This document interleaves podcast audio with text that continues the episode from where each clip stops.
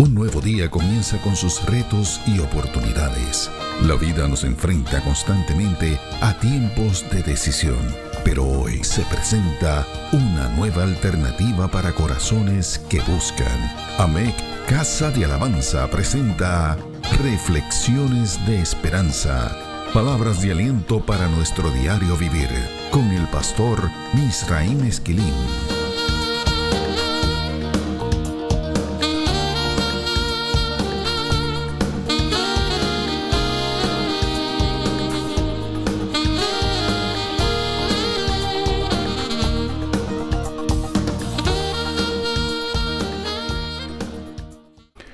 Dios te bendiga. Te habla el pastor Misraim Esquilín.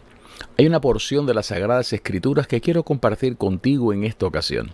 Se trata del capítulo 6 del el libro de Segunda de Samuel, los primeros nueve versos. En esta ocasión estaré leyendo la nueva traducción viviente. Dice así ese pasaje. Entonces David volvió a reunir a las tropas más selectas de Israel, un total de treinta mil, y las llevó a Baala de Judá, otro nombre para Kiriat Jearim, para traer de regreso el arca de Dios que lleva el nombre del Señor de los ejércitos celestiales, quien está entronizado entre los querubines. Así que pusieron el arca de Dios en una carreta nueva y la retiraron de la casa de Abinadab que estaba en una colina. Usa y Ahío, hijos de Abinadab, guiaban la carreta que cargaba el arca de Dios. Ahío caminaba delante del arca. David y todo el pueblo de Israel celebraban ante el Señor entonando canciones y tocando todo tipo de instrumentos musicales, liras, arpas, panderetas, castañuelas y címbalos. Cuando llegaron al campo de trillar de Nacón, los bueyes tropezaron, y Usa extendió la mano para sujetar el arca de Dios. Entonces se encendió el enojo del Señor contra Usa, y Dios lo hirió de muerte, debido a lo que hizo. Así fue como Usa murió allí mismo junto al arca de Dios. Entonces David se enojó porque la ira del Señor se había desatado contra Usa y llamó a ese lugar Fares Usa, que significa desatarse contra Usa, nombre que conserva hasta el día de hoy. Ahora David tenía miedo del Señor y preguntó, ¿cómo podré regresar el arca del Señor para que esté bajo mi cuidado? Por lo tanto, David decidió no trasladar el arca del Señor a la ciudad de David, sino que la llevó a la casa de Obed Edom en Gat. El arca del Señor permaneció en la casa de Obed Edom por tres meses, y el Señor bendijo a Obed Edom y a los de su casa. Una de las reflexiones anteriores nos permitió adentrarnos en el corazón de David.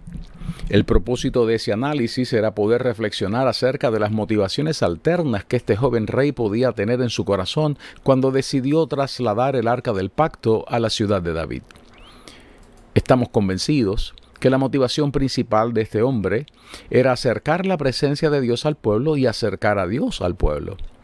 No olvidemos que dos generaciones de israelitas habían nacido y se habían criado sin contar con el símbolo de la presencia de Dios en el lugar correspondiente, el santuario en Silo.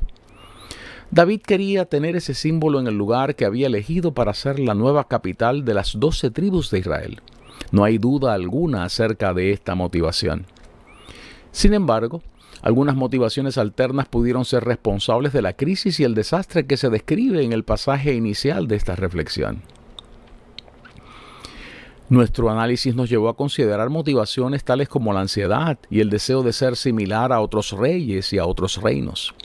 Vimos también la posibilidad de una decisión lógica, la de querer insertar modelos y métodos que pudieran hacer más fácil la tarea de llevar la gloria de Dios. Añadimos a esto la autosuficiencia, porque David admite en el capítulo 15 de Primera de Crónicas que él no había consultado a los sacerdotes ni a los levitas. Y también vimos como una motivación adicional la posible conexión de David con lastres de su pasado. La Biblia dice en el capítulo 4 del libro de Números que eran los levitas los encargados de esta tarea, las de llevar el arca del pacto, y entre ellos los de Coat. Fueran estas, u otras las motivaciones que le convencieron para trasladar el arca del pacto como lo hizo en la primera ocasión. Los resultados fueron fatales. El pasaje citado al inicio de esta reflexión recoge dos reacciones intensas e importantes de David de cara a lo que le había sucedido.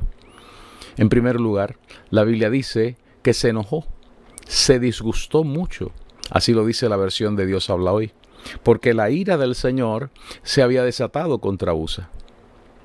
Es cierto que la versión Reina Valera de 1960 traduce esa frase como se entristeció David, pero la realidad es que la mayoría de las versiones bíblicas recogen su reacción como una de coraje, de enojo y disgusto.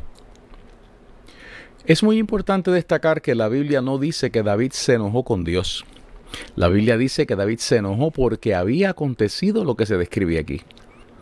Es acertado entonces concluir que el enojo de David no es con Dios, sino con el resultado de este proceso y con él mismo. El pasaje del capítulo 6 de 2 de Samuel describe que el enojo de David se transformó en temor. Oiga lo que dice 2 de Samuel en el capítulo 6 y verso 9 en la versión Dios habla hoy. Pero ese mismo día David tuvo mucho miedo ante el Señor y exclamó, ni pensar en llevarme el arca del Señor. Ese temor, Yarei, ocurre antes de que él decida trabajar con sus niveles de responsabilidad. Yarei es el concepto hebreo que se traduce aquí como miedo, como temor. Creemos que ese temor fue un agente catalítico para provocar las reacciones que compartiremos más adelante. La Biblia dice que el que camina en su rectitud teme a Jehová. Así lo dice Proverbios capítulo 14 y verso 2. También dice lo siguiente la Biblia, no seas sabio en tu propia opinión, teme a Jehová y apártate del mal. Eso es Proverbios 3 y verso 7. En otras palabras, es muy probable que el temor provocado por lo sucedido en ese lugar llevó a David a considerar que había que regresar a considerar los preceptos del Señor. Escuchemos el siguiente verso bíblico, Proverbios 13:13. El que menosprecia el precepto perecerá por ello mas el que teme el mandamiento será recompensado. Permítame compartirle un texto adicional. Proverbios 14, 16. El sabio teme y se aparta del mal, mas el insensato se muestra insolente y confiado. Es importante señalar que todos y cada uno de los versos bíblicos citados aquí utilizan el mismo concepto bíblico que se ha usado para describir el miedo de David, Yarei. Ya hemos visto que la primera reacción de David fue ira consigo mismo y la segunda fue temor. Estas dos emociones le llevaron a desarrollar acciones correctivas, acciones en las que pondría en relieve su responsabilidad como rey y como siervo. Para poder entender esta conclusión, debemos entrar al análisis de algunos pasajes bíblicos que describen las reacciones posteriores de David. Veremos en ellos que este rey decide asumir y hacer notoria su responsabilidad en todo este proceso. Es acerca de esto que trata esta reflexión, las responsabilidades que impone la gloria de Dios. Los datos obtenidos a través de este análisis nos llevarán a concluir que existen no menos de tres tipos de responsabilidades adscritas y descritas en esos pasajes bíblicos. Estas son responsabilidad individual, responsabilidad moral y la responsabilidad colectiva. Hay un nivel de responsabilidad con el llamado que David exhibe, pero ese análisis será desarrollado en otra reflexión. Veamos la primera de las responsabilidades, responsabilidad individual. La Biblia dice lo siguiente en Primera de Crónicas capítulo 15 y verso 2. Entonces dijo David, el arca de Dios no debe ser llevada sino por los levitas, porque a ellos ha elegido Jehová para que lleven el arca de Jehová y le sirvan perpetuamente. Recordemos que David realiza estas expresiones luego de haber experimentado la muerte de Usa, haber tratado con el temor y con el coraje que le dio. El capítulo 13 del libro de Crónicas también describe esta escena. Es en el capítulo 15 del mismo libro que encontramos a David realizando estas declaraciones.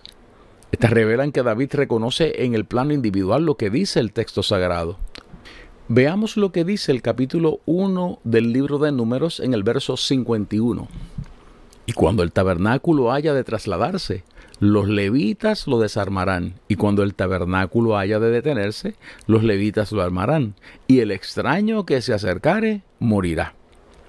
Oiga también lo que dice ese mismo libro de números en el capítulo 4, los versos del 15 al 20.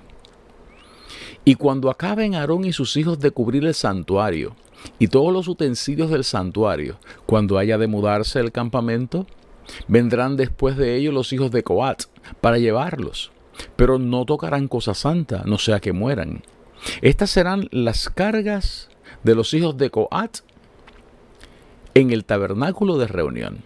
Pero a cargo de Eleazar, hijo del sacerdote Aarón, estará el aceite del alumbrado, el incienso aromático, la ofrenda continua y el aceite de la unción.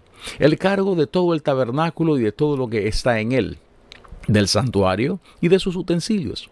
Habló también Jehová a Moisés y Aarón diciendo, no haréis que perezca la tribu de las familias de Coat de entre los levitas, para que cuando se acerquen al lugar santísimo vivan y no mueran, haréis con ellos esto. Aarón y sus hijos vendrán y los pondrán a cada uno en su oficio y en su cargo. No entrarán para ver cuando cubran las cosas santas, porque morirán. Hay que acentuar aquí que el trabajo de mover el arca del pacto fue asignado a unos levitas en particular y aún ellos tenían limitaciones para tocar el arca. Hay que entender, hay que comprender que aquello que no agrada a Dios, que no está de acuerdo con su palabra, no puede recibir su bendición. David llega a esta conclusión tan convencido de esto, que luego de la muerte de Usa, el arca del pacto es enviada a la casa de un levita, Obed Edom. Obed Edom era levita, Busque Primera de Crónicas capítulo 15, versos 17 al 18, versos 21 y 24, capítulo 16 de Primera de Crónicas, versos del 4 al 5, capítulo 26 del libro de Primera de Crónicas, versos del 4 al 8 y el verso 15. En cambio, la Biblia no identifica a Abinadab ni a sus hijos como parte de la comunidad sacerdotal. Oiga esto bien, David tomó la decisión que provocó esta tragedia. Luego de evaluar lo sucedido, decide aceptar su responsabilidad individual. Esta es una de las enseñanzas más poderosas que encontramos en la Biblia. La inclinación a negarnos a aceptar ese nivel de responsabilidad por las cosas que hacemos, por las decisiones que tomamos y por los resultados que éstas provocan, no es aceptable ante los ojos de Dios. Un buen ejemplo de esto lo tenemos con la historia acerca de Ananías y Zafira en el capítulo 5 del libro de los Hechos. Esa narrativa bíblica, Hechos 5 del 1 al 11, describe la tragedia que ocurre con esta pareja matrimonial luego de vender una heredad. Esa narrativa trata acerca de la incapacidad de esta pareja para asumir su responsabilidad y los resultados que esto produjo. Recordemos, y esto es muy importante, que la Biblia no oculta las imperfecciones ni la humanidad de sus personajes. El problema de fondo para Ananías y Zafira no estaba en la venta de la propiedad, ni en la ofrenda que trajeron a la comunidad de fe. En primer lugar, nadie los obligó a vender la propiedad que tenían y nadie les obligaba a traer todo el importe de esta venta como una ofrenda. El problema de esta pareja estaba en la mentira y en la incapacidad para reconocer que habían mentido o sea, en su incapacidad para aceptar la responsabilidad de sus acciones. Ellos vendieron la propiedad en una cantidad y le dijeron a los discípulos que ésta había sido menor, para poder quedarse con una porción de lo obtenido en esa venta. La Biblia dice que los discípulos les confrontaron y que uno de los miembros de este matrimonio, Zafira, recibió la oportunidad de reconocer que habían obrado con mentira y engaño. El pasaje lamentablemente concluye informando la muerte de ambos. Este es un claro ejemplo de lo que puede suceder cuando no somos capaces de asumir nuestra responsabilidad individual. La muerte de Ananías y Zafira no es causada por la ofrenda que dejaron de entregar.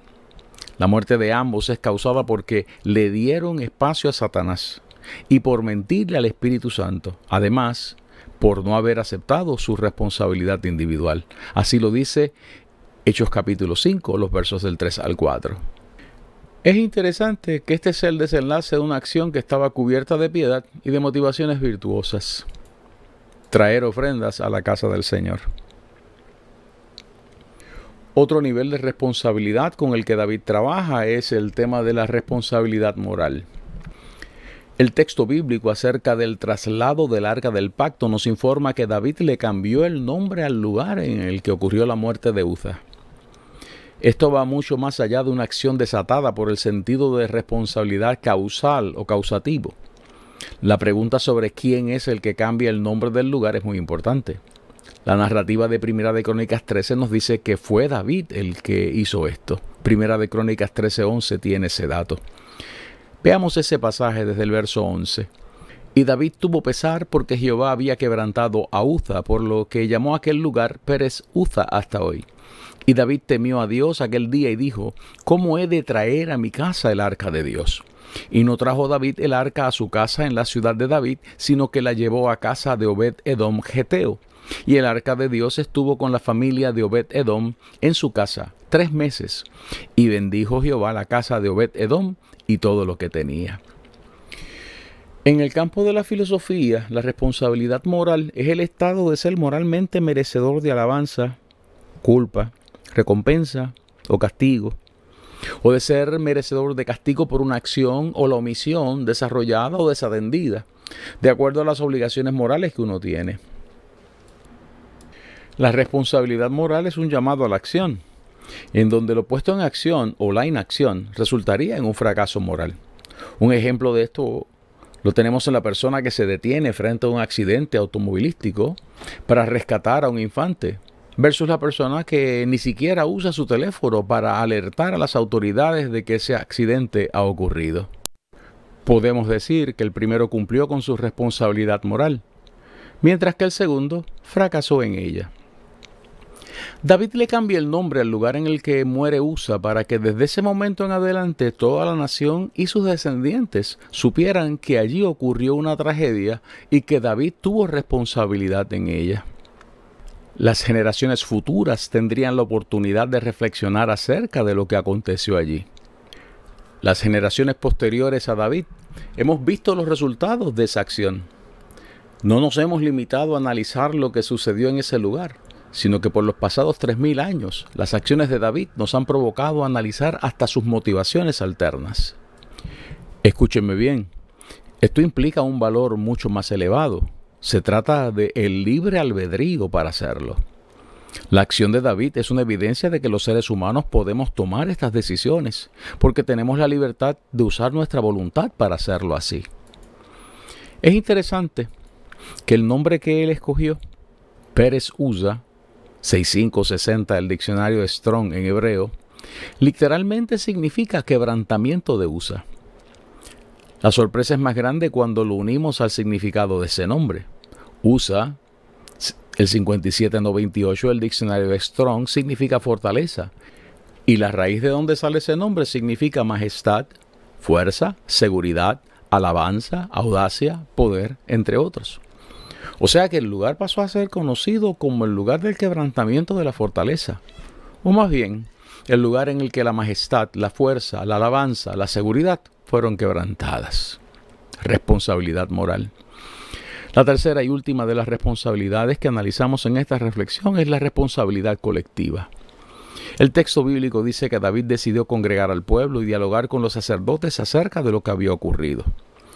Leemos en Primera de Crónicas, en el capítulo 15, los versos del 11 al 14, de la siguiente manera. Y llamó David a los sacerdotes Sadoc y Abiatar y a los levitas Uriel, Asaías, Joel, Semaías, Eliel y Aminadab y les dijo, Vosotros que sois los principales padres de las familias de los levitas, santificaos vosotros y vuestros hermanos, y pasad el arca de Jehová Dios de Israel al lugar que le he preparado. Pues por no haberlo hecho así vosotros la primera vez, Jehová nuestro Dios nos quebrantó, por cuanto no le buscamos según su ordenanza. Así los sacerdotes y los levitas se santificaron para traer el arca de Jehová, Dios de Israel. Cuando Warren Wiersbe analiza este pasaje, él señala que él mismo nos alerta y nos combina a regresar a la palabra de Dios. Sin embargo, son sus próximas aseveraciones las que sacuden los cimientos del alma de cualquier creyente. Wiersbe señala que no importa cuánta unidad haya en el pueblo o cuánto entusiasmo pueda tener éste, nada puede compensar lo que produce la desobediencia. No podemos esperar la bendición de Dios cuando la obra de Dios es realizada como los seres humanos quieren hacerla y o cuando imitamos al mundo en vez de obedecer la palabra del Todopoderoso. Las multitudes pueden aprobar lo que hacemos, pero ¿qué acerca de la aprobación de Dios? La ruta que establece el mundo es en última instancia la ruta de la muerte. El pueblo tenía que ser involucrado en este proceso. Los sacerdotes no podían haber guardado silencio. ¿Cuál era el precio a pagar si hubieran decidido alzar su voz? La muerte. Al menos un inocente, Usa, se habría salvado. El texto bíblico nos deja conocer que este proceso de pasar del enojo y el temor al manejo de la responsabilidad individual, la responsabilidad moral y la responsabilidad colectiva duró tres meses, el tiempo que el arca del pacto estuvo en la casa de Obed Edom. Reflexiones de Esperanza fue una presentación de AMEC Casa de Alabanza. Somos una iglesia de presencia.